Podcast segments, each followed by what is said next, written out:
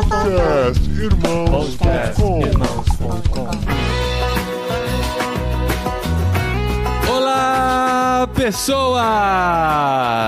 Podcastirmãos.com Jetlag entrando no ar. Eu sou o Paulinho, estou aqui com o Gustavo, que só não considera os Estados Unidos um lugar para morar porque não considera que eles têm alguma culinária que vale a pena. Pois é, eu sou o Gustavo, já aprendi a fazer o máximo que tem de culinária dos Estados Unidos, que é um hambúrguer na churrasqueira. E a batata já frita. tô satisfeito. A batata frita na churrasqueira ainda não fiz, não. Mas hoje, finalmente, conseguimos visto americano para entrar nos Estados Unidos, Olha só. gravar um podcast com o perseverante Eliezer, um goiano que por mais de ano tentou ser meu amigo e finalmente conseguiu. Aê! Aê! e eu tô aqui com o Paulinho no feriado do trabalho, sem trabalhar, pra falar de fé e trabalho. Ah, Aê, Paulinho. bom. É feriado hoje? Hoje é feriado do trabalho nos Estados É, Unidos. dia, né? dia do trabalho aqui. Dia é. do trabalho. E primeiro de maio não é? Primeiro de maio, que é o dia mundial do trabalho, não é feriado aí. Não, aí normal. Olha Meu só. serviço, né, cara? Califórnia, tem que trabalhar. Olha que legal, gente. Estamos num jet lag diferente, né? Falando do jet lag, da diferença de horário. Hoje eu tô no futuro, Gustavo tá no meio do caminho e o Eliezer tá quatro horas pra trás do Brasil. Então, nas pontas, nove horas de diferença. Ele de manhã, Isso. Gustavo. Hoje dá pra falar o bom dia, boa tarde, boa noite também, né? Exatamente, hoje dá, hoje dá, hoje dá. Bom dia, Eliezer, boa noite, Paulinho. É, e boa tarde, É, Gustavo. Boa tarde. Muito bom, gente. A gente vai falar sobre fé, sobre trabalho, sobre a jornada do Eliezer, que é uma jornada diferente das que a gente já ouviu por aqui, para conhecer um pouquinho mais sobre como ele entendeu seu chamado, sua vocação durante todo esse processo nesse jet lag desse mês.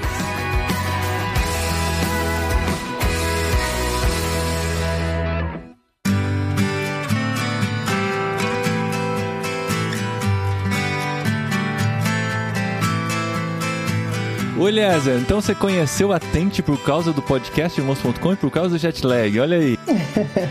Exatamente. Eu, o bichinho do podcast me picou também. e a partir de Agostinho, um podcast que vocês gravaram. Ah. Aí comecei a maratonar, buscando por assuntos que me interessassem. Aí escutei o, o primeiro jet lag, não lembro exatamente a, a sequência. Aham. E lembro de chorar igual uma criança, porque parece que estava sendo gravado pra mim. Ah, que Eu me legal. vi. Poxa, qual que foi esse episódio? Foi um dos primeiros, primeiro ou segundo, eu não lembro bem a ordem, mas me tocou cada palavra daquele podcast. E eu me vi na mesma situação e me sentindo totalmente inútil. E quando você ouviu, você já morava aí nos Estados Unidos, não é? Já, e a gente tá aqui há quatro anos. A gente só grava jet lag há três anos, Há três né? anos. Com pouco tempo. É, eu disse que é uma história diferente porque a gente já contou história de tudo aqui, né? De gente com chamado missionário, que entendeu ser fazedor de tendas como uma maneira de levar o evangelho, o de gente que já se preparou com seu trabalho, já viajou, ou que foi com o estudo. E você tem uma história um pouquinho diferente porque você foi entender o que você era, o que você podia ser já estando fora do Brasil, né? Exatamente, é. Até hoje eu não sei dizer por que, que a gente veio pra cá. É mesmo? Pra ser sincero. Você não tinha o sonho americano, não? Pois Não. é, mas Não você como um bom goiano, fala a verdade, fala a verdade. É, Só tem, de- se você é goiano ou se você é de Valadares, Isso. tem É. um sonho americano. É. Não tem, É, não tem- mas o ponto é esse mesmo. Meu pai morou aqui por muitos anos no passado e eu nunca quis vir. Ah, é? E o goiano é assim, ele vai e carrega mais um ou mais dois. E eu vim muito por isso, influência da minha irmã. Mas nunca foi sonho meu. Tanto que quando a gente pensou de vir inicialmente, ah, a gente vamos ficar lá uns seis meses, é, o foco era desenvolvimento do inglês, esse tipo de coisa. E é só que aí você começa a olhar o trabalho, apartamento, plano de saúde. Ah, ok, então vamos fazer um plano um pouquinho maior, quem sabe dois anos.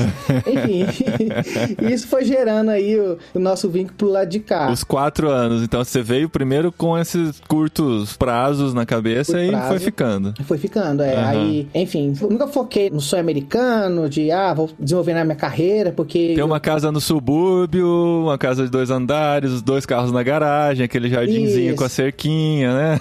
Ainda que essa não seja a realidade da Califórnia em si, né? Ah, tá. em São Francisco.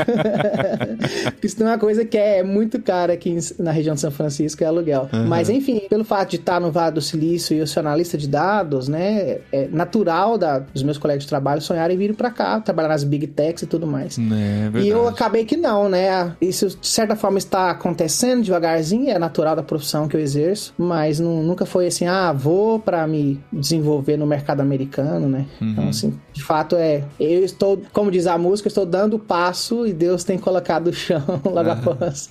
Ah, que legal, cara. Mas vamos entender então a história de onde começa lá atrás. Eliezer, a criança em Goiânia, do pé, do pé vermelho, como que Do é? pé rachado, é isso mesmo. da. Passando o calor do nosso cerrado.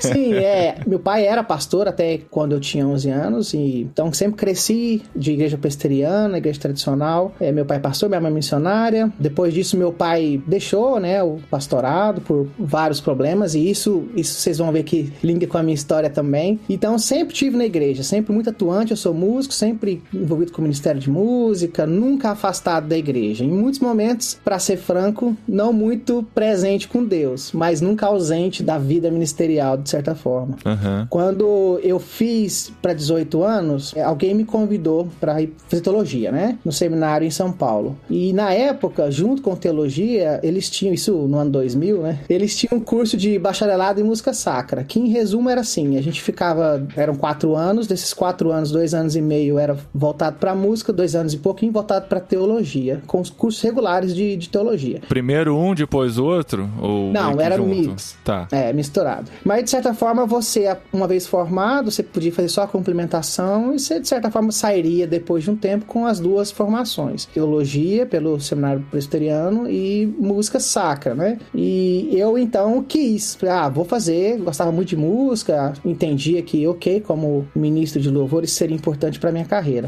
Para minha vida pessoal também, né? Isso é só época de faculdade, assim, terminou o ensino médio, Isso. o que, que eu vou fazer da vida foi buscar teologia com música. 17 para 18. Nessa época eu não sabia que eu queria fazer de outra profissão. Aham. Como a maioria das pessoas dessa idade. É, eu- é aquela coisa, eu também passei por isso. Eu sempre fui muito envolvido com a igreja e eu gostava muito daquele ambiente. Eu queria ficar naquilo. A primeira coisa que me passou pela cabeça foi fazer teologia, porque eu quero morar nesse lugar, né? Eu quero estar sempre aqui envolvido com essas pessoas e tal. Mas aí, como diria o Tiagão, um amigo nosso, né, Paulinho? Deus teve misericórdia dos fiéis e aí mudou o rumo da nossa encaminhou história. pra, encaminhou para outro lado, exatamente. Mas é aquela coisa, Exatamente. gente. Eu acho que hoje a, a nova geração, eles têm tido uma orientação mais adequada, têm conhecido mais o mundo, né? Mais opções, o que dá pra se fazer, né? A gente nessa época aí, final de anos 90, começo de ano 2000, cara, a gente não tinha muita informação, né, cara? O que, que os nossos pais menos ainda, mas o que que você podia fazer, as profissões a gente procurava assim por, sei lá, o que tá dando dinheiro, que tem mais glamour Que mais até. É, exato, vai, Exato. né? Aí você pensa assim, ah, vou fazer uma faculdade de história, por exemplo, sem desvalorizar quem fez história, né? Mas aí o pessoal vinha, não, não vai fazer isso não, isso não dá emprego pra ninguém, ninguém consegue fazer Exato. ser alguém na vida Era estudando isso, né? né? É, hoje em dia, É. né, as pessoas com essas profissões têm muito mais oportunidades do que a gente tinha nessa época, né? Exatamente. É, e foi nisso que eu fui. E curioso que quando eu fui na, na igreja presbiteriana, você não pode falar assim, ah, eu vou pro seminário. Você precisa de uma aprovação de um conselho da sua igreja, Ah, mais de um conselho do presbitério. É todo um, um critério para saber se você é de fato vocacionado tudo mais. Aham. Quando eu fui para essas reuniões, eu acabei ouvindo dos dois conselhos que eu passei a seguinte coisa: não, faz teologia primeiro, a gente reconhece em você um chamado pastoral, depois você complementa com a música, mas não vai na música primeiro, não, vai pra teologia,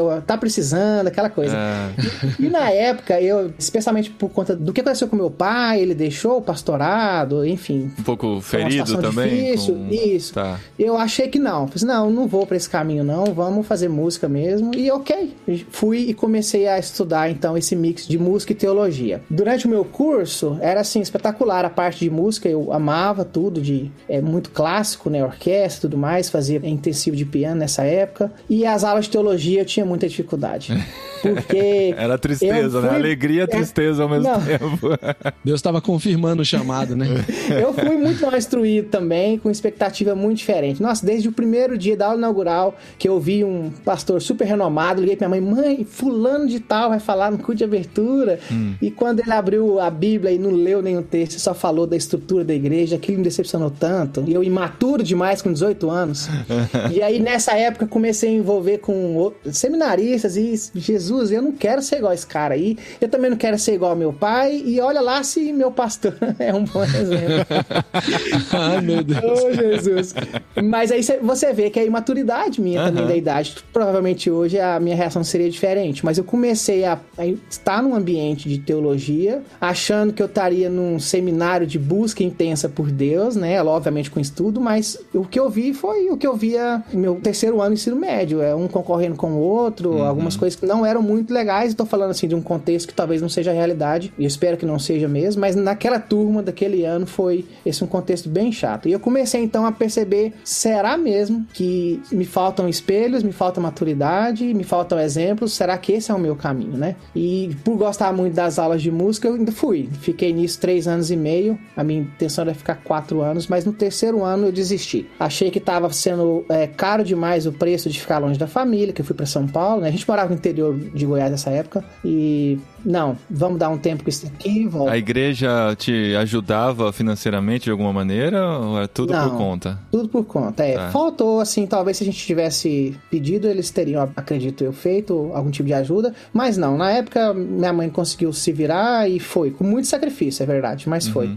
Mas daí você desistiu porque não estava vendo valer o investimento, né? É isso. Exato, uhum. é. Foram... É, nisso, por exemplo, minha irmã foi também, ela também entrou, ela também é musicista e para ela, ela não poderia ser pastora, né? Não tem isso na igreja presbiteriana, mas ela seria como uma teóloga, bacharel em teologia, e também desistiu primeiro que eu, na verdade, quando a gente hum. entrou no terceiro ano, ela falou assim: não, não dá, vou, vou pra outra coisa. Então, assim, eu não tô de forma alguma colocando a culpa na, no que eu tinha, eu tô colocando a culpa em mim, né? Faltou talvez a minha expectativa ruim, a minha imaturidade, mas o, o fato foi que eu não me encontrei. Naquele momento eu imaginei, não, acho que não é isso aqui, eu vou voltar para Goiás e vou tentar descobrir uma outra coisa para fazer. Sem nada em mente, né? Nada. A música não, não, não, era uma opção no momento também, né? Pra você seguir. Não, porque músico numa cidade pequena no interior de Goiás ia tocar em bailão. eu não queria. não tinha muita possibilidade com músico no interior de Goiás naquela época, não. Isso no ano 2003, 2004. Se não fosse um sertanejo, né, cara? Um sertanejo dava... Se você soubesse, né, o que ia dar o sertanejo, podia estar tá aí, né? Pois é. é mas, enfim, voltei e agora o que, que eu faço? Eu, ok, vamos caçar uma profissão aqui e nas opções que eu tinha na minha cidade, tinha lá uns seis ou sete cursos só, né? Aí esse não, esse não, esse não. Talvez sistemas de informação, talvez administração. Uhum. Aí você escuta um, ah, administração, cuidado, não sei se tem muito mercado de trabalho. Uhum. Acabei optando por sistema de informação por falta de opção também. Ah, uhum. vamos nesse. Pelo menos a do futuro, vai ter trabalho sempre. Cara, e, isso estava certo, hein? Isso é verdade. Isso estava certo, cara. Eu conversei com um amigo nosso, o Matheus, que tá em Portugal, e ele veio para Portugal por causa da profissão. Ele falou que não para de chegar brasileiro, cara. Não para de chegar brasileiro por causa da, dessa área, assim. Aqui na Europa eles têm muita demanda e pouquíssimos profissionais qualificados, né? Então, assim, como tem aberto portas, né? Sim, muito. Paulinho, a Europa, aqui nos Estados Unidos também, aí se você vê o Canadá, eu sei de, de muita procura. E agora estava vendo na matéria recente que o Brasil deve sentir nos próximos anos essa carência, porque os nossos seniors no Brasil estão trabalhando para empresas de fora. Olha então isso. o mercado brasileiro, a tendência é de passar a mesma escassez que passa aqui, que passa na Europa, Portugal, tudo mais. Olha só. Passar olha no só. Brasil em pouco Essa tempo. notícia é boa. É. Principalmente que você está ensinando programação para seus filhos, né, Gustavo? Isso, principalmente que eu estou preparando minhas crianças aqui. Os quatro, né? Preparando os quatro. É verdade, pode seguir. Então, esse mercado de fato é muito bom nesse sentido. Quando eu entrei na faculdade, não tive muita estranheza, gostei do curso já de cara. Eu sempre fui, tive mais a aptidão para matemática, música e matemática tem muita sincronia também. É verdade. Conectado, né? É uma área muito é comum. verdade. Então, para mim não foi um choque muito grande e ok, você entra no ritmo que você só percebe que você tava no ritmo louco de, quando você sai do seu país 15 anos depois de, de trabalho e aí, enfim, a vida começa a seguir nesse, nesse, nessa loucura de trabalhar demais e a gente não percebe. Mas daí você vai para os Estados Unidos que trabalha demais também, né? A gente vai querer, eu vou querer ouvir essa parte, mas antes de chegar lá, continua a sua história. Isso, mas... Então, beleza. Então passaram 15 anos e aí você tava nos Estados Unidos. É. Sozinho. Não, É, pera aí, não. gente. Você deu não. um jump muito É, forte.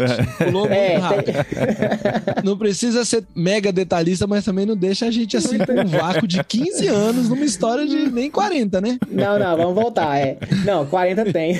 40 tem, então não.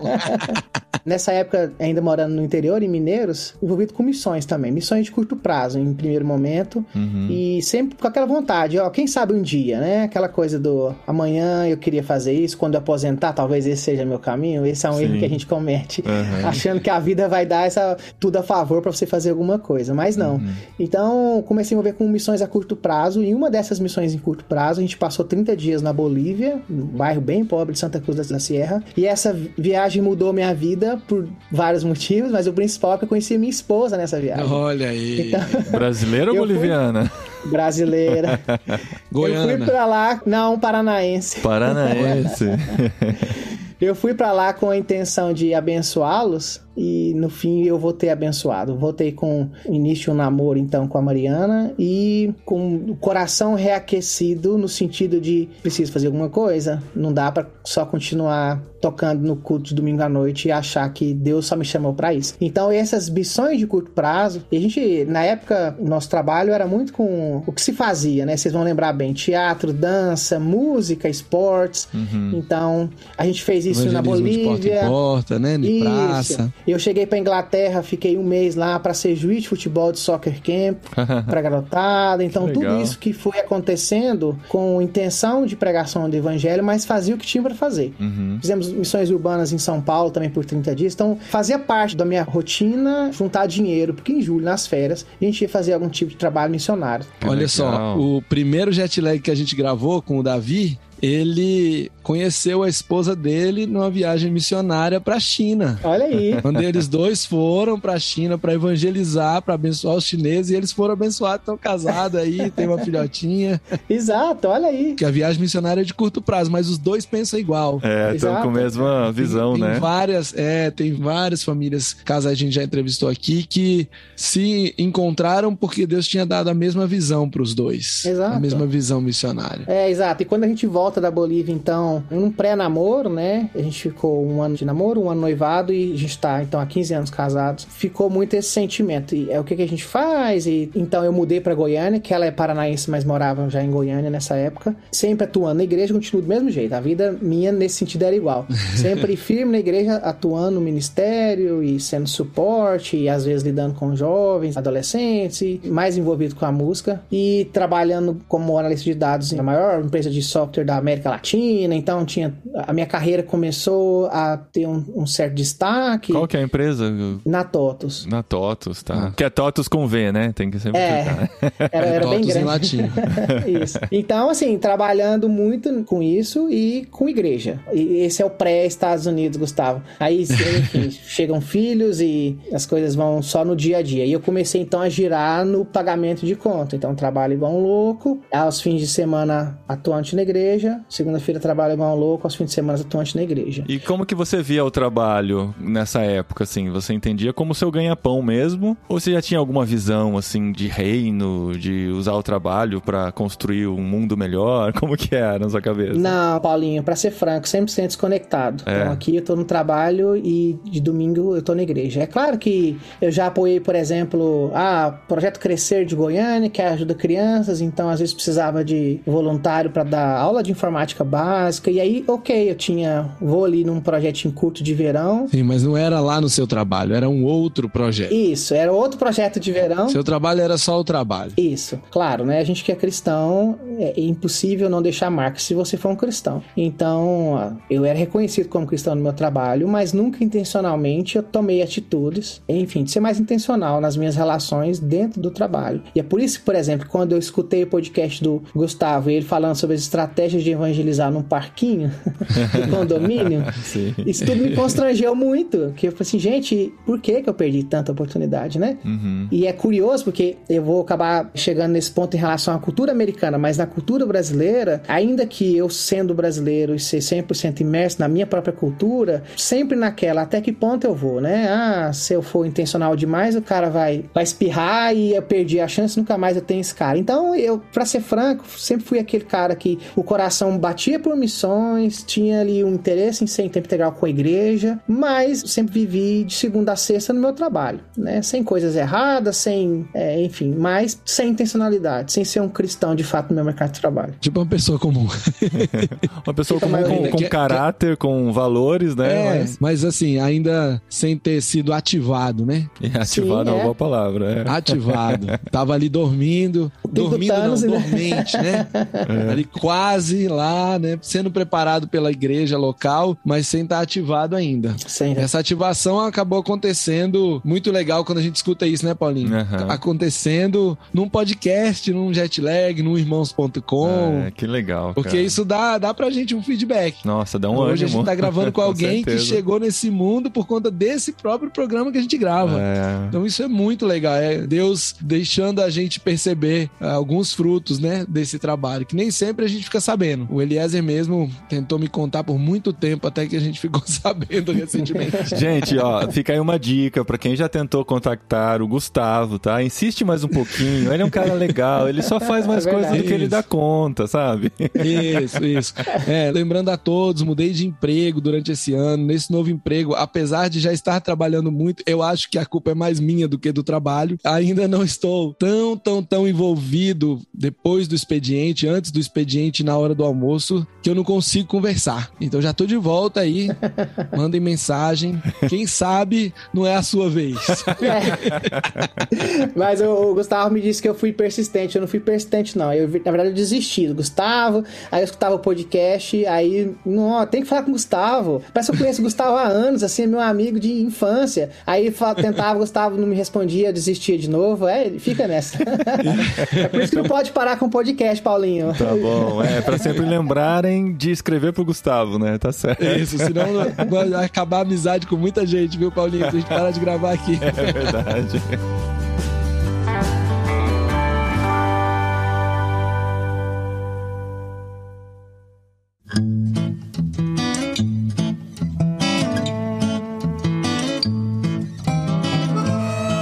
Mas aí, como é que surge Estados Unidos? Você já falou, né? Seu pai foi primeiro, é isso? Por causa de emprego também? Como é que foi? É, meu pai, nessa época, quando eu tinha 11 anos, ele se separou da minha mãe e veio. Ficou aqui um bom tempo, mudou pro Japão, enfim. Meu pai também é nômade, ele tem a- o ritmo dele, assim. Ah, tá. É, mas a minha irmã veio pra cá primeiro, A mesma da teologia lá com você. a mesa da teologia. A gente foi junto pra São Paulo, Essa sua irmã aí é a, é a abrindo caminho. líder aí. é. Desbravadora. Ela é mais velha que você? Não, ela é mais nova. mais nova, tá. Mas a mulher é mais precoce mesmo, né? Normal. A gente é mandado, não adianta. Mas a Denise veio primeiro e logo com seis meses, então, veio esse convite. Ah, vem pra cá, passa um tempo. E aí, inicialmente seria um projeto de curto prazo também. Mas, peraí, esse projeto de curto prazo, você estava empregado na TOTUS ainda, Sim. não? No meu último ano, eu abri uma empresa e era parceiro da TOTS. Tá, aí você iria para os Estados Unidos com a sua empresa, desenvolver um projeto lá ou você tinha algum contato lá já para fazer esse trabalho? Zero, Paulinho. Não, É. no meu último ano no Brasil, eu quis passar por um burnout, né? Hoje é moda falar. Na época eu também não sabia que te fazer burnout, mas eu tava muito cansado, assim. Foi um ano difícil, eu entrei em projetos grandes e me desgastaram demais em tempo de dedicação, em tempo de estudo, e eu tava, assim, louco pra aparecer um fator novo pra mudar o que a gente tava vivendo. Tanto que a minha empresa no Brasil, eu tinha um sócio, né, na época, e na época eu disse pra ele, preciso de um- alguma coisa, não dá pra continuar do jeito que tá, a gente precisa tomar uma estratégia. Sabe quando você chega num ponto que dói pra crescer, mas do jeito que tá não dava mais, a gente não tinha condição, ou a gente investia, trazia mais gente pra conseguir ter uma vida de qualidade melhor, porque na verdade a empresa era só nós dois mesmo É. ou a gente não conseguia naquele ritmo que tava. E eu fui o primeiro a dar o grito de tá pesado, não dá pra ser dessa forma. Nessa época a Denise aparece com um convite, vem pra cá passar um tempo. Inicialmente, como eu disse, ok, passa um tempo lá, a gente dá uma pausa por aqui e volto. Só que essa logística ficou difícil. Como é que eu ia fazer com um cliente? Como é que eu ia fazer com moradia? Se eu viesse sozinho, ficar seis meses longe da minha família? Nossa. Isso soou um pouco, enfim, para mim acho que não seria muito legal. Mas por outro lado, como é que eu tiro meus filhos da escola por seis meses? Nossa. Então, a- o projeto de curto prazo acabou no planejamento. O visto também, né? O visto, seis meses você pode ficar nos Estados Unidos só, legalmente. Sim, como turista, é seis meses. E teoricamente você, você, que- não pode trabalhar também, né? Você tem o visto de Não. turista, né? É. Não pode trabalhar. É. É, então, assim, ou a gente poderia ter ido pro visto de estudante também, Aham. que aí você teria até dois anos, mas também você não pode trabalhar, e aí você vai ter que financiar tudo. Na época o dólar tava caríssimo, tava 3,60. Saudade dessa Fortuna. época. né? Né? Mas mesmo assim, é, ganhando em reais é difícil. Você Ah, e outra coisa, né? Você chegar pro meu sogro, por exemplo, e dizer pra ele, ó, tô encarando um projeto novo, sem nenhuma garantia, sem nenhuma expectativa. Vou é, levar sua filha e seus netos. seus netos que vinham todos os Tenso. dias. Gastar muito mais pra morar Pra no nada. lugar, né? No fim das contas, foi isso que aconteceu. A gente veio. Imagina eu falando isso pro meu sogro. Foi exatamente o que aconteceu. Mas aí é, a gente foi aos poucos, né? Ó, Veja bem por esse lado, depois por esse lado, enfim. Bom, aí a gente pensou, então vamos um projeto um pouco maior. E aí sim, eu corri atrás de visto. E eu acabei descobrindo nisso tudo que eu tinha a possibilidade de ir por um visto definitivo de residência por conta do meu background. Então eles têm vistos de habilidades especiais. Então. Ao mesmo sem emprego? Sim, porque eu consegui comprovar para eles que eu tive mais de 10 anos na área de TI, eu era formado, eu tinha alguns projetos de relevância que foram destaque na própria TOTS na época. Então, esse tipo de visto, inclusive, se alguém pensa em migrar, é um, é um ótimo caminho. Não fazia ideia disso. Sim, a diferença desse para o famoso H1B, que o H1B as pessoas aplicam e a, você precisa de um patrocinador americano. Uma empresa vai dizer assim: eu vou trazer o Eliezer e aplico por visto para ele. Esse outro não. Esse outro eu tô dizendo: ó, eu sou um profissional de relevância na minha área e quero aplicar. E nesse você não precisa de um patrocinador. Foi o que me Nossa. salvou, porque eu não tinha uma empresa, igual eu disse para vocês, eu nunca sonhei em sair do Brasil. Então, nunca fiz LinkedIn em inglês, nunca busquei como é que se conseguia visto. Eu fui descobrir isso no,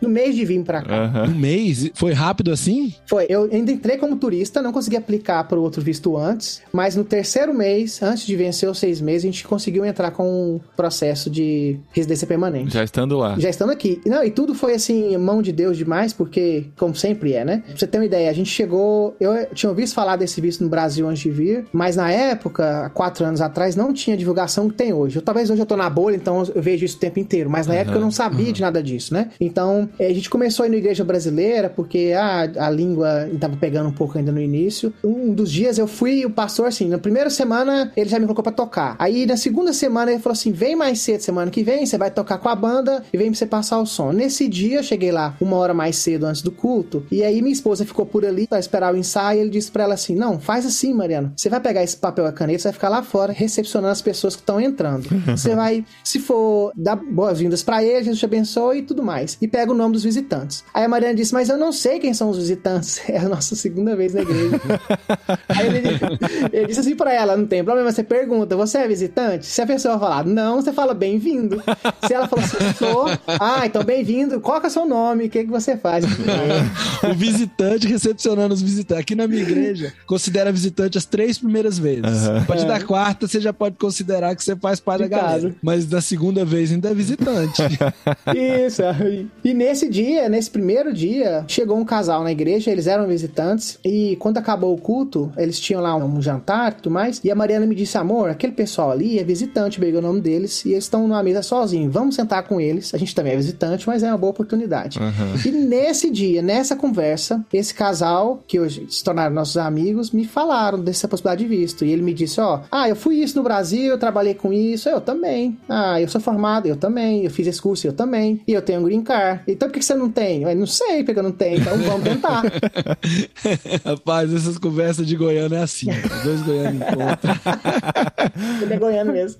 Aí, ó. Viu? Mas então você aplicou para esse visto definitivo para já ter o green card? É, ele é um caminho direto. O tão sonhado green card por todos os imigrantes dos Estados Sim, Unidos? é, esse é uma das vantagens. Esse, esse é um dos vistos, né, que ele vai com caminho direto ao green card. Caramba! E quando ele me disse os critérios e eu bati em todos os critérios, então eu disse pra ele, ok, vamos. Quem que era a sua advogada? E ele passou a advogada dele, e eu fui atrás dela, um escritório americano lá da Flórida. Enfim, e começou a nossa luta por documento. Isso foi excelente porque foi muito rápido. É, o meu processo inteiro demorou um ano e meio, mas com dois meses chegou a autorização de trabalho para nós, Social Security. Então, Caramba, a, gente- cara. a vida começou a deslanchar nesse sentido. Isso é muito impressionante. Das histórias a gente conhece dos História imigrantes totalmente brasileiros. diferente de tudo. É, Tô não. aqui também chocado. Não, porque assim, é os Estados Unidos, cara. É o, é o país mais difícil Acho de que vou preparar minha entrar. documentação. Prepara a sua, Paulinho. Aê. Você é bem mais Ei, Gustavo. qualificado, Gustavo. Mas você entra com o cidadão europeu, né? Você não precisa. É. Você é chique. É, É, mas Você tem também uma, não uma é. qualificação que Enfim. flui nas suas veias. É, mas não é essas mil maravilhas também não. Eu Só não preciso ir no consulado pra pegar o, o visto de turista. Eu posso fazer pela internet, pagar a taxa, isso facilita e tal. Mas É. acho que pra trabalhar, coisa assim, o processo é outro. sabe? Teria que ter tudo igual. É, né? acho que sim, não sei. Mas aí você já deu entrada e saiu rápido assim, legal, em muito pouco tempo, e já podia tocar a vida no Sim, solo já podia americano. tocar a vida. Como cidadão É. americano. Ou estadunidenses, pra ser mais, mais justo com o resto da América, né? É, o processo em si da aprovação da residência permanente, ele demorou ali nove meses e eu fui pegar o Green Card mesmo com um ano e meio. Só que com dois meses já mandaram a autorização de trabalho, que é o que eu precisava. Que eu tava louco, porque já tava difícil, não tem como se manter pagando em reais, né? E aí, com essa autorização de trabalho em mãos, eu comecei já a olhar para trabalhar. Fiz trabalhos temporários, dirigi Uber por um tempo, porque meu inglês ainda estava muito carente nessa época, e comecei então a participar de ONGs, outra coisa que a gente nunca sabe, né? Tem ONGs aqui especializadas em imigrantes no meu perfil, que era gente que tinha documento e tinha um pequeno gap, mas que tinha uma profissão, assim. Então eles fazem tudo, eles me ajudaram demais, desde mudar a minha cabeça em relação ao processo de entrevistas, a network, enfim, tudo. Pegaram na mão, a gente fazia simulação de entrevistas juntos e tudo mais. Isso Que legal. foi assim, um presente de Deus. Eu não gastei um dólar pra fazer isso. Uau. É óbvio, é uma organização que hoje eu sou voluntário, eu ajudo os imigrantes que estão chegando. Ah, que legal. Como forma de, de devolver, mas assim, fui- a gente foi muito abençoado por isso, pela possibilidade de ter o documento rápido e por Deus ter colocado pessoas no nosso caminho, seja a ONG, seja o amigo da igreja no dia do ensaio do louvor, seja minha irmã, que nos deu um caminho de certa tranquilidade. Até que às vezes falar assim dessa forma parece que foi tudo fácil e não foi, né? Primeiro ano como imigrante, vocês sabem, é terrível, é difícil. A gente tropeçou bastante, mas olhando por cima, eu consigo ver que Deus foi generoso demais conosco. Nós somos muito abençoados nesse sentido. E nessa época você tava na Flórida, é isso? Ou, ou- Não, O advogado, O era na advogado Flórida. é, jogar na Flórida. Flórida. É. Eu Tá. vim direto pra cá. Tá. Minha irmã morava aqui, a Elsa nem mora mais. e eu continuei pra onde ela aqui. foi? Você vai atrás logo logo. É, ela tá em Sacramento, que é a capital da Califórnia, às três horas aqui. Não, Ah. não quero ir, não. e aqui, pra minha profissão, especialmente, é excelente, porque o Vale do Silício é aqui. Então, é a Sim. Maior concentração de startup do mundo. E você tem ainda as big techs que também contratam igual a rodo. E com essa nova mudança do mercado que teve o impacto por conta da pandemia também, chove oportunidade. Então, pra ser franco, se eu colocar as duas principais ferramentas que eu trabalho e eu colocar uma no LinkedIn agora, na minha região, aqui no meu CEP, né? Eu vou achar mais de 100 ofertas. Tem demais. Nossa. É claro, é claro que não quer dizer que eu escolho a dedo que eu quero. Eu, Aham. eu ainda passo por um processo de adaptação que, graças a Deus, né? eu- quando eu tive a primeira carta de trabalho, só chorei, porque não me sentia nem um pouco pronto. Sempre entendendo ser graça de Deus. Deus dizendo assim, ok, Eliezer, comece por aqui. E muito aberto a reiniciar minha carreira, assim. Nunca tive o orgulho de dizer, ah, mas no Brasil eu liderava reuniões, sei lá, o que, treinamento com 200 pessoas. Não, pouco importa. Nesse ponto, Deus trabalhou com a gente nesse sentido, de deixar um pouco do orgulho de lado, entendendo que a gente estava num processo e que inclusive poderia dar errado, porque se o visto desse errado, se a gente não fosse aprovado, a gente ia voltar. Eu não- nunca quis ficar aqui irregular, não é nem por mim, pra ser franco, é por causa dos meus filhos. Uhum. Não queria que eles fechassem a porta. Aí você imagina, eu trago meus filhos pra cá, eles ficam três anos, aprendem inglês, emergem na cultura americana e agora eu vou dizer pra eles, a gente vai voltar e você nunca mais vem pra cá? Então, não, não Legal, passou legal esse pensamento, né? Não passou essa possibilidade. Então a gente entramos com tudo, gastei uma fortuna com esse processo, mas dá certo, a gente gente fica. Dá errado, a gente volta e ponto. E vamos recomeçar do jeito que tiver de recomeçar. E tem dado certo. Tem dado o certo. card já chegou, o emprego já apareceu. Já, pra mim e pra minha esposa. Minha esposa que é professora no Brasil, aqui ficou difícil pra ela, ela que tá com o inglês um pouquinho pra trás ainda por conta da, da rotina de trabalho dela, mas hoje ela trabalha como auxiliar de professora dentro de sala de aula com crianças, então, é, graças a Deus, assim, esse... Já tá na profissão dela de novo também. É, na profissão dela de novo também. E vocês continuam indo na mesma igreja dos visitantes lá? Não, a gente ficou cerca de dois anos na igreja brasileira e eu falei pra minha esposa, é hora de migrar. E eu vou te falar que tem atente nisso também. Então, a gente já deu o spoiler Então, que então vocês. beleza, é, então beleza. Que Vamos vocês conheceram a Tente por causa do podcast, do jet lag e tal, mas como que isso aconteceu e como que esses olhos foram se abrindo no- e entender que Deus tinha colocado vocês aí e as portas que ele abriu e tal tinham tudo um propósito e a gente. Como caíram as escamas? Exato. Como eu disse, eu, quando eu comecei a ouvir os podcasts do Jetlag, eu fui muito tocado, assim, muito tocado. Eu me vi muito nas primeiras entrevistas. E outra coisa que eu digo, o fato de eu ter deixado a cultura brasileira e estar tentando aprender com uma cultura diferente, parece que me deu um senso de urgência. Então eu comecei a olhar para a cultura americana no seguinte sentido: eu não sei quanto tempo eu vou ficar aqui, eu posso ir embora ano que vem. Então eu preciso fazer alguma coisa antes de sair em relação a envolvimento com pessoas, a, de certa forma, pregar o evangelho para essas pessoas. Por outro lado, eu acho que o afastamento da minha cultura no Brasil, assim, aqui na Califórnia a gente tem muito brasileiro, eu, a gente tem o privilégio de comer comida brasileira quando quer, mas a gente, eu tentei desde o início me afastar um pouco, porque afinal a cultura brasileira já era minha cultura. No início eu cheguei a pensar assim, talvez Deus vai me usar para a comunidade brasileira, porque como tem muitos brasileiros aqui, as igrejas brasileiras elas têm um, um amplo trabalho a ser feito e a gente que não tem família na maioria dos casos, então é um perfil de gente muito carente de amizade, de relacionamentos. Então, ser missionário entre os brasileiros que estão fora do país me parece um caminho muito bom, muito, muito interessante, né? que é digno também, né, gente? É, é um campo também, missionário. sim. Legítimo. Eu já estive nos Estados Unidos pregando numa igreja latina. Pastores eram latinos, os membros eram tudo da América Latina, o culto era em espanhol. Uhum. E assim, tinham poucos americanos, normalmente porque casaram com algum latino. E era um trabalho frutífero, assim. Precisa, Uhum. né? eles estão lá os montes, né?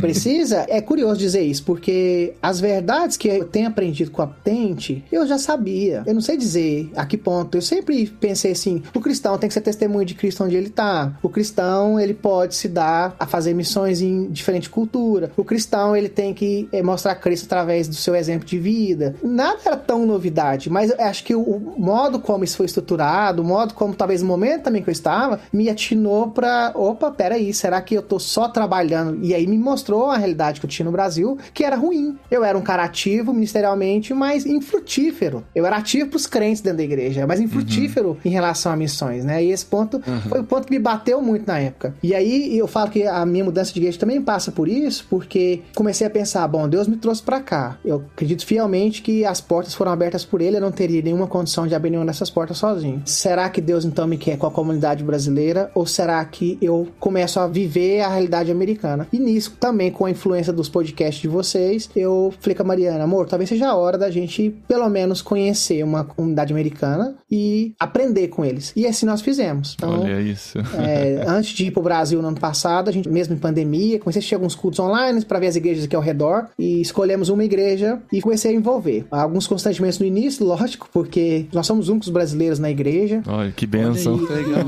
É. que legal. É nós dois, eu e o Paulinho, a gente já na hora É. curtiu. Não que a gente tenha problema de você trabalhar com Isso. brasileiros, mas é muito mais Isso, legal é. estar dentro da cultura né? local. É, isso aí força, né? Agora não tem jeito, eu preciso me imergir na cultura americana. Então a gente começou. A música, mais uma vez, é uma porta que se abre graças a- ao bom Deus. É um instrumento que Deus usa para abrir portas. Então eu também comecei já a ajudá-los. Toda igreja precisa de músico, né, cara? Não tem como. Toda igreja Vai ser precisa de sempre. Mesmo que tenha um músico, ele tá querendo revezar com alguém, né? Ele precisa. Exato. E era o caso aqui mesmo. é.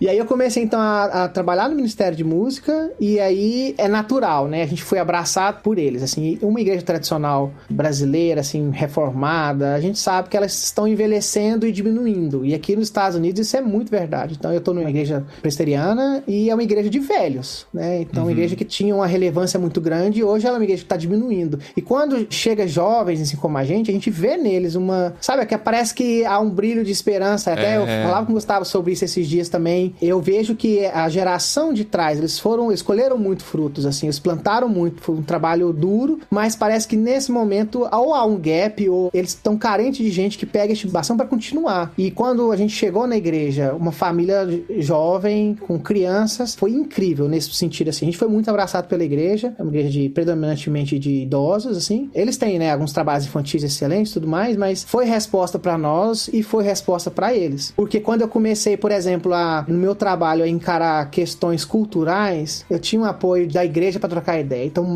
inúmeras vezes eu mandava mensagem pro meu pastor dizendo: Isso aqui é normal? Você acha que isso aqui é demais ou não? É só comigo ou isso é geral, né?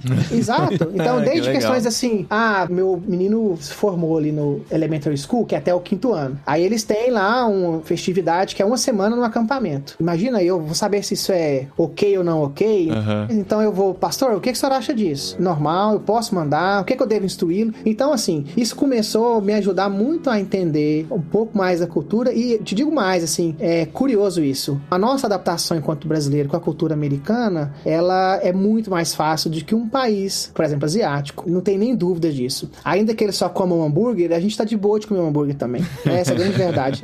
Sim. Passa tranquilo. Uhum. Mas, por outro lado, se eu ficar só nessa relação, talvez, mais superficial, não adianta, eu não toco o coração de ninguém. Uhum. E para você entrar um pouco mais, é a minha visão brasileira, eu tive que começar a deixar de lado. Uhum. Então, desde o trato, desde saber a hora de falar, desde a hora de não falar. Dentro da cultura brasileira, você tá super confortável, apesar de ter seus desafios também, mas é outra coisa, cara. Você se relacionar com os locais de outro país é você se despir do seu orgulho, dos seus conceitos, de muitas coisas para você entender a visão do outro e você poder se encaixar nela, né? Exato, Paulinho. E outra coisa, às vezes você não se aceitar ser ofendido, por exemplo. Sim. Teve situação que eu, mas a minha esposa, acho que a gente ficou tão constrangido. Gente, mas será, será que é preconceito? É xenofobia dela? Uhum. Mas não era. De verdade, não era. Hoje eu já consigo olhar para trás, não era. De fato, é uma questão cultural dela, de um pouco mais, um pouco mais tradicional nesse sentido. Mas assim, a gente não tem né, esse termômetro para poder entender até que ponto ir, até que ponto não ir. Então, por exemplo, posso citar exemplos, por exemplo, no meu trabalho, muito influenciado também pelo que a gente está aprendendo com os cursos e tudo mais, eu comecei a buscar praticar com mais intenção do que eu fazia no Brasil. Então, se eu identifiquei que lá foi ruim, eu quero mudar isso agora para amanhã não ter esse mesmo problema. E, ok, primeira coisa que aconteceu foi que eu comecei a ser reconhecido pelos outros cristãos do trabalho. Então, tem alguns cristãos da empresa que eu trabalho. Meu trabalho hoje ele é 100% presencial, porque eu trabalho para o governo americano. Oh, então. Olha isso. Só green card não basta pra esse goianão, não. É, ele quer estar tá lá dentro do poder.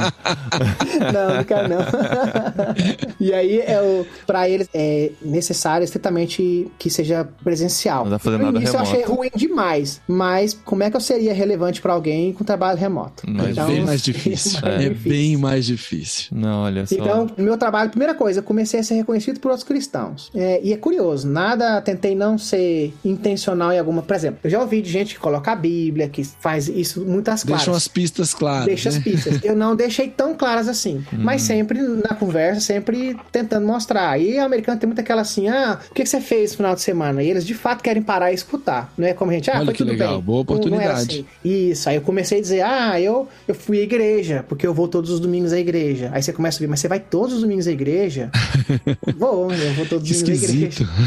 É, porque pros americanos, se tem um dia pra ir na igreja, é Natal e Páscoa, né? Isso. Os que ainda têm alguma cultura cristã são essas duas datas, né? Exato, é. E aí então os outros cristãos começaram a dizer: Ah, então você é cristão? Sou. Ah, também sou, sou da Batista, ou sou não sei da onde daqui, tudo por aqui. Aí, ok, vamos dar mais passos então. Então, um dia uma colega de trabalho, uma senhora, perdeu a mãe. E aí todo mundo chegava nela, e eu trabalho mais ou menos perto dela, e comecei a observar como é que eles reagiam em relação a, a dar as condolências para ela. Eu já me peguei nisso, cara. Como que eu, como que eu dou os pêsames nessa cultura? O que, que, eu faço? É, eu falo, eu abraço, eu seguro na mão. Isso. Eu choro, eu. Mas você é? fez o essencial, né, Elias? É observar, cara. A gente Observou sempre antes. tem que observar, né? Ficar de olho para ver como os outros estão reagindo. Mas, Paulinho, eu não queria fazer igual eles estavam fazendo. Eu queria dar um passo a mais. Certo. Eu queria a minha chance. Ela é. tá com o coração quebrantado, uhum. gente. Quem sabe agora é a hora, sabe? É. Não, mas curiosamente, como que eles fazem? Como que eles chegam aí na Califórnia? Que também tem, né? Estados Unidos é gigante. Então é. tem a cultura, a subcultura. É, predominantemente a pessoa vai dizer que eu sinto muito tal, pela sua perca. E ela vai perguntar alguma coisa. Não é só sinto muito e Deus te abençoe. Pessoa e vira as costas. Ele vai perguntar, e ela, como é que ela tava? Como é que foram os últimos dias dela? E, ou então vai perguntar, e sua família, como é que reagiu? Alguma tipo, conversa curta vai ter. É, tá. E aí eu pensei, ok, pode ser o gap, mas eu queria mais do que isso. Aí aquela coisa, né? Não queria ser agressivo. Eu posso também, por outro lado, no momento de dor da pessoa, enfim, deixá-la mais chateada. Não sei o background dela em relação à fé. Porque a gente vive, igual vocês, vocês sabem muito bem, né? Se diz muito da Europa pós-cristianizada, né? Uhum. E aqui também. Então, não basta eles não quererem envolvimento com o cristianismo, muitos têm aversão. Sim. Por conta de tudo que eles passaram no passado, de promessas, e a fé vai te dar isso, a fé será isso. Então se gerou uma geração, na minha opinião, de incrédulos. Então o cara era, ele era prometido ter coisas que ele não tinha, então ele fala assim, então essa mensagem é falsa, né? Que de certa forma não deixa de ser verdade isso daí. Então, tentando pisando em ovos com ela. O nome dela é Glória, inclusive, olha só que nome.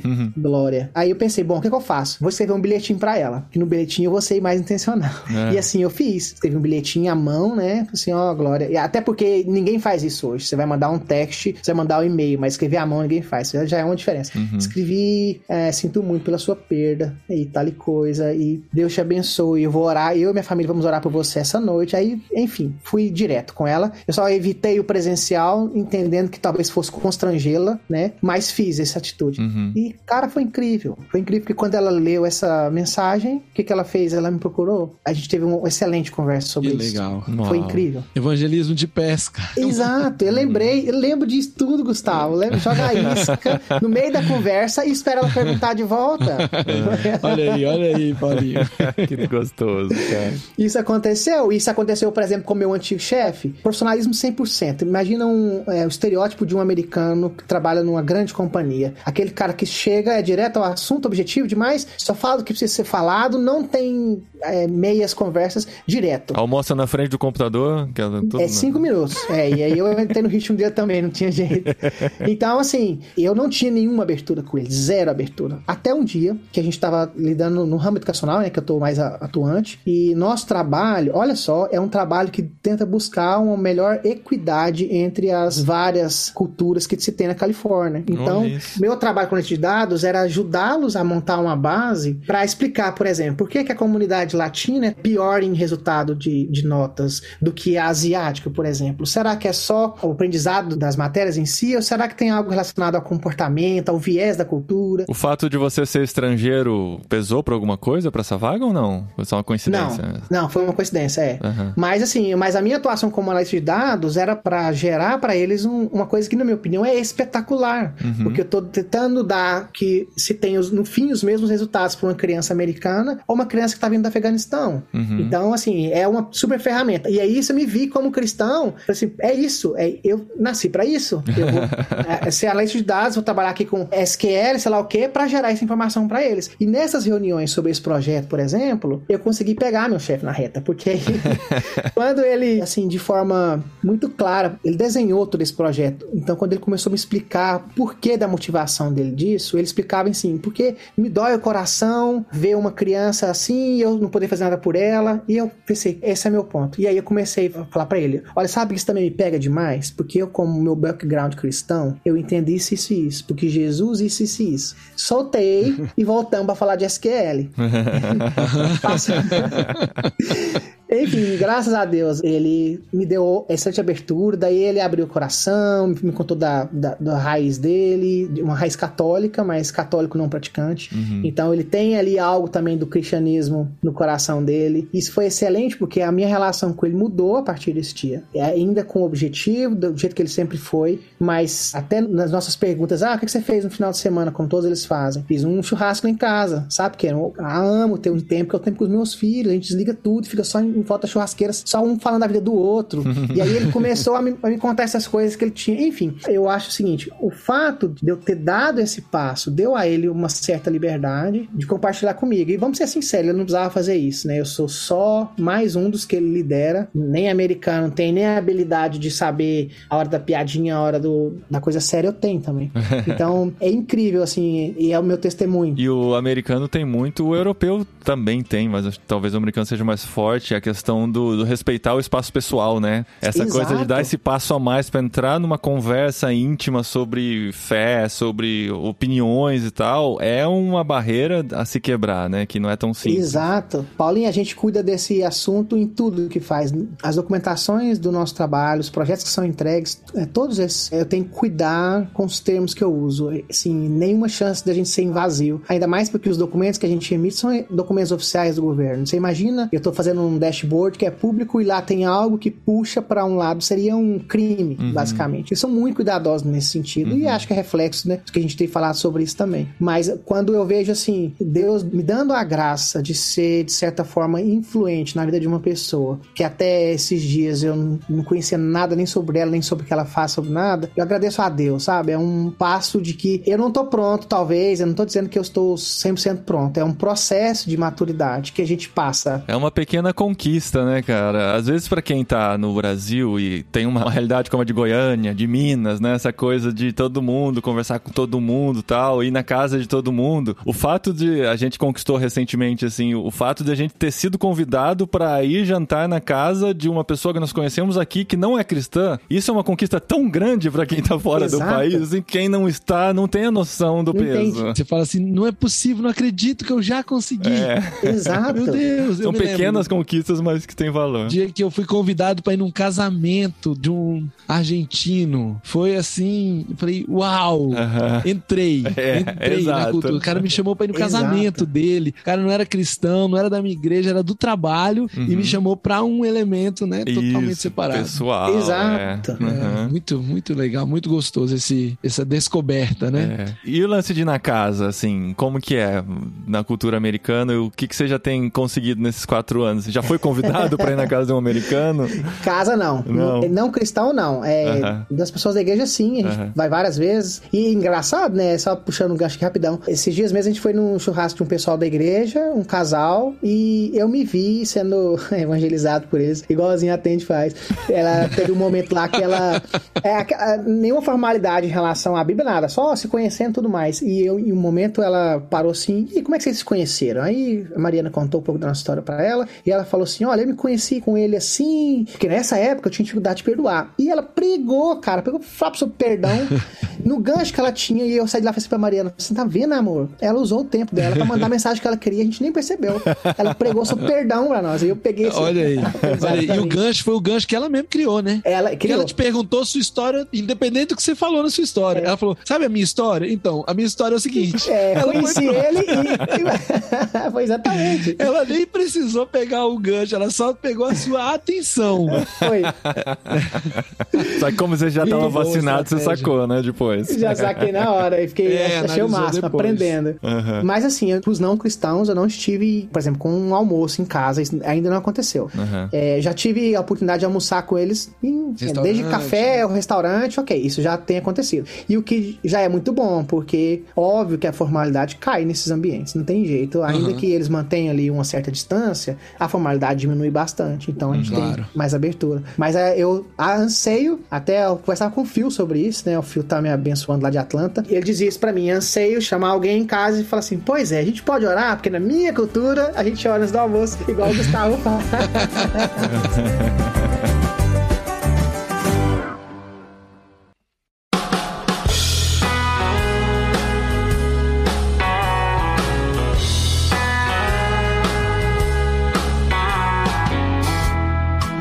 interessante, ele tá falando do Phil, né? Mas acho que nem todo mundo aqui conhece o Phil. O Phil, ele é o diretor da Tent nos Estados Unidos e o Eliezer, ele entrou no nosso programa Go Together, mesmo já estando nos Estados Unidos há quatro anos, tendo visto e já tendo vivido boa parte do choque cultural. E tendo ouvido todos os jet lags, né? O que as pessoas podem Isso, achar que é o mesmo tendo- suficiente, né?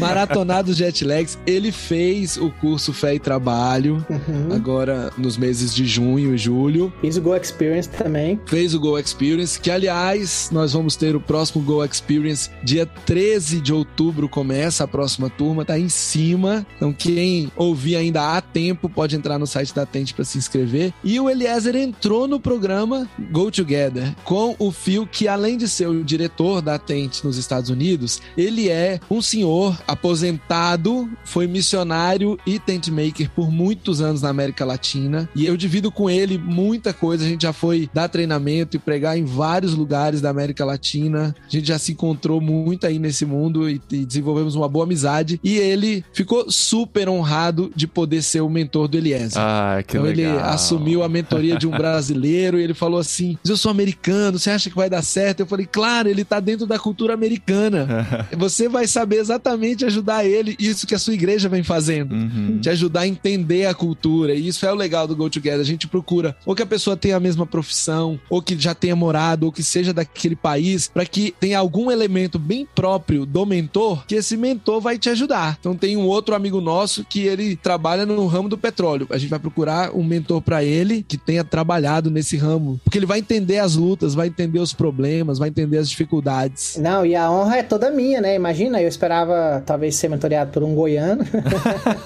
e tive o privilégio que eu posso fazer as perguntas mais diretas pro Fio, né? Ah, Já pode ganhar com essa cultura, né? Fazer as perguntas diretamente, É, sem já ficar ganha. rodeando. Sem judiar, exato. Ele sabe a intenção que a gente tem, né? É. Excelente. Mas como que é a sua relação com ele? Conta um pouquinho como que é o andar com um mentor da Tente, assim. As suas conversas, como é que são? Você vai compartilhando o que tá acontecendo, ele vai dizendo mais ou menos como que ele faria? Como que funciona essa mentoria? É, eu não tive tantos encontros assim com o Phil, mas ele, óbvio, ele quis entender exatamente aonde eu estou, né? Onde eu me coloco em relação à minha fé, ao meu trabalho e tudo mais, à minha família. Eu tenho no Phil um conselheiro mesmo. Então é poder mandar mensagem pra ele fora de hora e dizer, Phil, o que, que você acha disso? Isso aqui é agressivo? Isso não é? Posso fazer isso aqui? Então ele se dispôs, e, e essa acho que é a intenção, né, Gustavo? Da gente poder Exatamente. ser direto em relação a qualquer tipo de dúvida. E ter alguém pra caminhar junto. Isso. Porque às vezes você vai ficar pouco tempo, mas no seu caso a chance é que você fique muito tempo. Você já tem um visto permanente, a família já tá se adaptando, então a chance é que você fique muito tempo. E nessa caminhada de muito tempo vai ter momentos mais difíceis no emprego, vai ter momentos mais fáceis, pode ter crise na igreja, você pode começar a discipular uma pessoa, essa pessoa pode dar trabalho, ela pode te fazer perguntas que você não sabe responder, ou ela pode estar te trazendo situações totalmente diferentes, você não sabe avaliar se é da cultura, se não é. Exato. Então, ter alguém para caminhar regularmente e que, além disso, você pode acionar na hora de uma emergência, na hora de uma dúvida, faz toda a diferença. Eu tava outro dia conversando com a Nayara, que já gravamos podcast com ela aqui, que ela mora na Hungria, e ela falou assim: a minha mentora, o mais legal é que a gente ficou amiga. Então, para nós brasileiros, isso é importante. Isso não é tão importante para alguns tent makers de outras culturas, mas para os tent makers brasileiros, é importante você saber que tem um amigo. E a gente tem um mentor que é goiano, de Goiânia, pé rachado, mas eu achei que não ia ornar tão bem, entendeu? Não ia dar tão certo. Não, foi excelente. excelente escolha.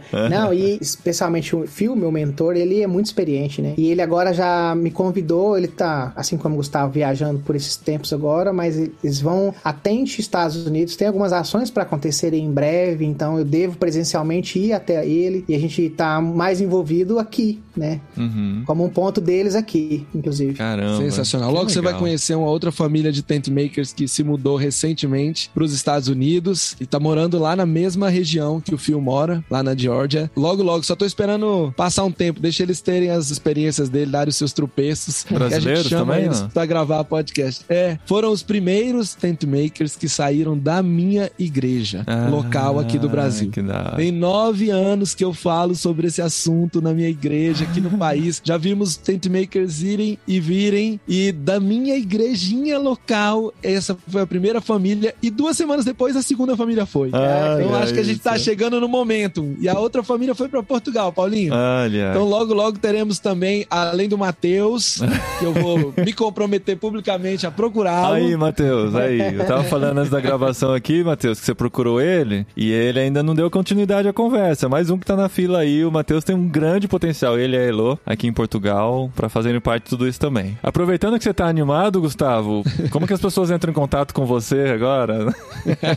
então, como que elas entram em contato comigo? Pode procurar no perfil Brasil Tente no Instagram. Aham. Agora que quando chega lá no perfil Brasil Tente, a gente tem voluntários fixos para responder isso. E se lá no perfil Brasil Tente você disser quero falar com o Gustavo, ou se você disser é a já moro em outro país é, e, e quero entrar nos programas da Tente, aí vai ou a Rebeca ou o PH, eles vão direcionar para que eu dê continuidade na conversa. Legal. A chegada da Rebeca também ajudou bastante. O Eliezer conversou algumas vezes com ela, porque a Rebeca me ajudou a organizar esse fluxo de pessoas que estão chegando. Lá no Instagram tem um link pro WhatsApp da Tente. Quem vai atender é uma outra voluntária, gente boníssima, que é a Mauriceia. Hum. E aí, pelo Instagram, a Mauriceia me faz. Gustavo, você já falou com tal pessoa? Vamos lá, tem que responder aquele lá. Ah. Então, fui criando mecanismos para me ajudar, Boa. porque não é pessoal. É, claro. É só porque eu acabo aceitando muito mais do que eu dou conta. Então, o ritmo é acelerado, mas Deus tem tido misericórdia de mim, tem tido misericórdia da Tente, tem mandado tent makers, tem mandado voluntários, tem mandado mentores, tem mandado pessoas querendo ir para outros países. E esse ano a gente volta a ter os cursos Go Equipped aqui no Brasil. É, Então, então. Paulinho, acho que eu já tinha pré-anunciado isso, mas Sim. oficialmente teremos no dia 18 de novembro aqui em Brasília o Olha Go Equipped. isso. As inscrições estão abertas. Gente, e 18 de novembro é daqui a dois meses. Parece que tá longe, mas não. Novembro é, É. daqui a dois meses.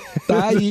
Então, as inscrições estão abertas no site tentebrasil.com.br. Você chega lá. Agora temos também um .com.br para Tente Brasil. Você vai chegar lá no site. Brasil com S, tá, gente? O Tente é. Isso, é Tente Brasil em português temudo, mesmo. Mas o Brasil É. com S.com.br. É tentesbrasil.com.br. Lá você vai ver o Go Equipped. Se você vier pro Go Equipped, você vai ter o privilégio não só de ter alguns professores internacionais, como conhecer o Eliezer, que E está na aí? gravação Se Deus deste quiser. podcast. Ele vai? Porque coincidentemente ele estará de férias no Brasil na Exato. semana, em Goiânia, a 200 quilômetros daqui. Caramba, que da hora. Teremos o Eliezer aqui. Então, se você Que gostou do Eliezer, gostou dessa conversa, quer ouvir em detalhes, você pode vir pro Go Equipped presencial e tomar um cafezinho com ele. Eu Sim. forneço o café, aí? Deus fornece a conversa. Muito bom. Excelente. Gente, é aquela, né? O papo é muito gostoso, a gente ficaria aqui. Eu tenho um monte de pergunta, cara, que os Estados Unidos é um país que eu conheço um pouquinho mais, tem muita coisa pra perguntar sobre relacionamentos, mas não cabe tudo no episódio só de jet lag. Eu tenho certeza que o Eliezer tem muita coisa pra contar também, mas eu gostaria de terminar com a última pergunta que tá virando uma clássica já aqui no jet lag, que é: o que, que você espera do futuro? Você chegou com essa coisa do curto prazo, foi ficando, foi ficando, tá quatro anos aí. Você se vê morando o resto da vida nos Estados Unidos? Tem algum chamado surgindo por aí, pra frente? O que, que vocês têm sonhado aí como família? Bom, Paulinho, essa pergunta é ótima, né? É difícil. Essa pergunta é ótima, porque daqui a 10 anos a gente pode chamar você de novo e ver o que, que deu certo e o que, que não deu, sabe? Topei já. que foi tudo diferente. É, não, é. Porque no que depender de Deus vai ser tudo Vai ser tudo diferente. diferente, mas a gente quer ouvir o que, que tava no seu coração nesse momento.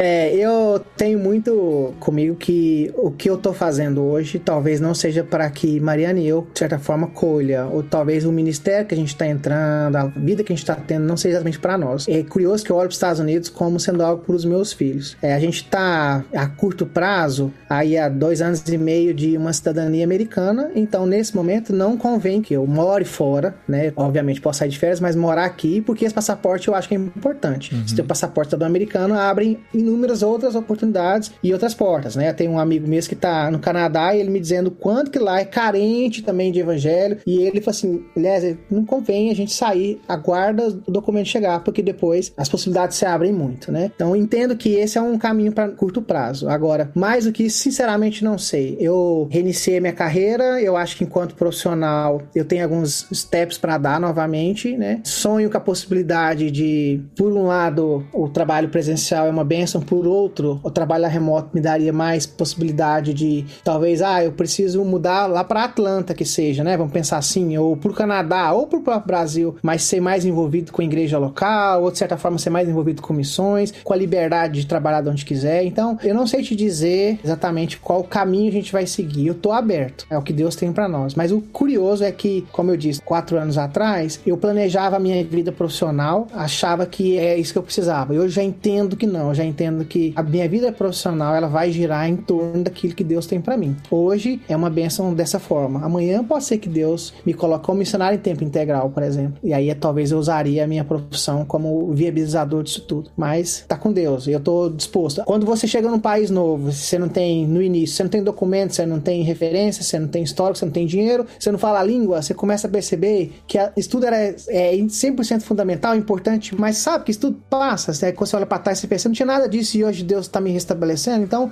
da forma com que Deus nos guiar, eu confio. Confio que do jeito que Ele nos guiar é o jeito que Ele vai nos sustentar. Amém. Muito bom. Eu tenho a agradecer a vocês muito por isso. Eu tenho alguns projetos para depois dizer pro Gustavo, viu, Gustavo?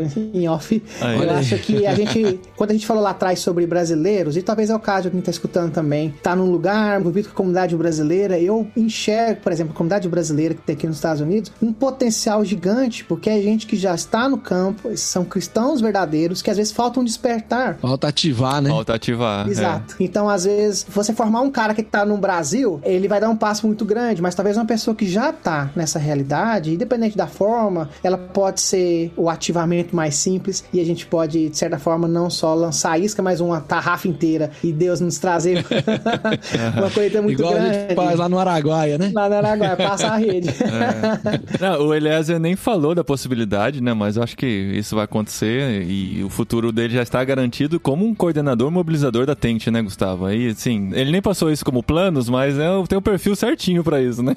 Tem, tem, tem. E ele já tá andando com o fio. Eu achei que ia demorar mais, sabe? Pra, pro fio chamar ele pra alguma coisa, porque o fio é americano, mas nada. Já tá se envolvendo, já. Benção o fio é uma pura. benção, é. O fio é uma Muito benção. bom, gente. E eu fico à disposição, se alguém quiser, às vezes, contactar, ou tiver brasileiros aqui na nossa região também que queira se envolver, o que for, né? Eu posso deixar os contatos aí, eu fico à disposição pra ajudar mesmo. Você tem Instagram? Tenho. Você responde por lá se as pessoas escreverem? Sim, respondo. Tá. Então tá linkado no nome do Eliezer aqui no post, no post em irmãos.com, clica lá no Senti nome uma dele. leve pontada, uma acidez espanhola que saiu de meu amigo Paulino.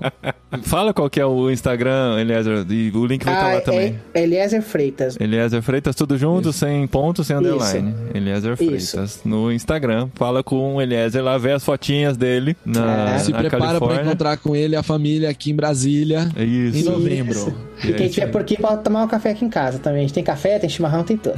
Olha, que Beleza, então. Essa goianada é top. Valeu. Até mais, pessoal. Até mês que vem.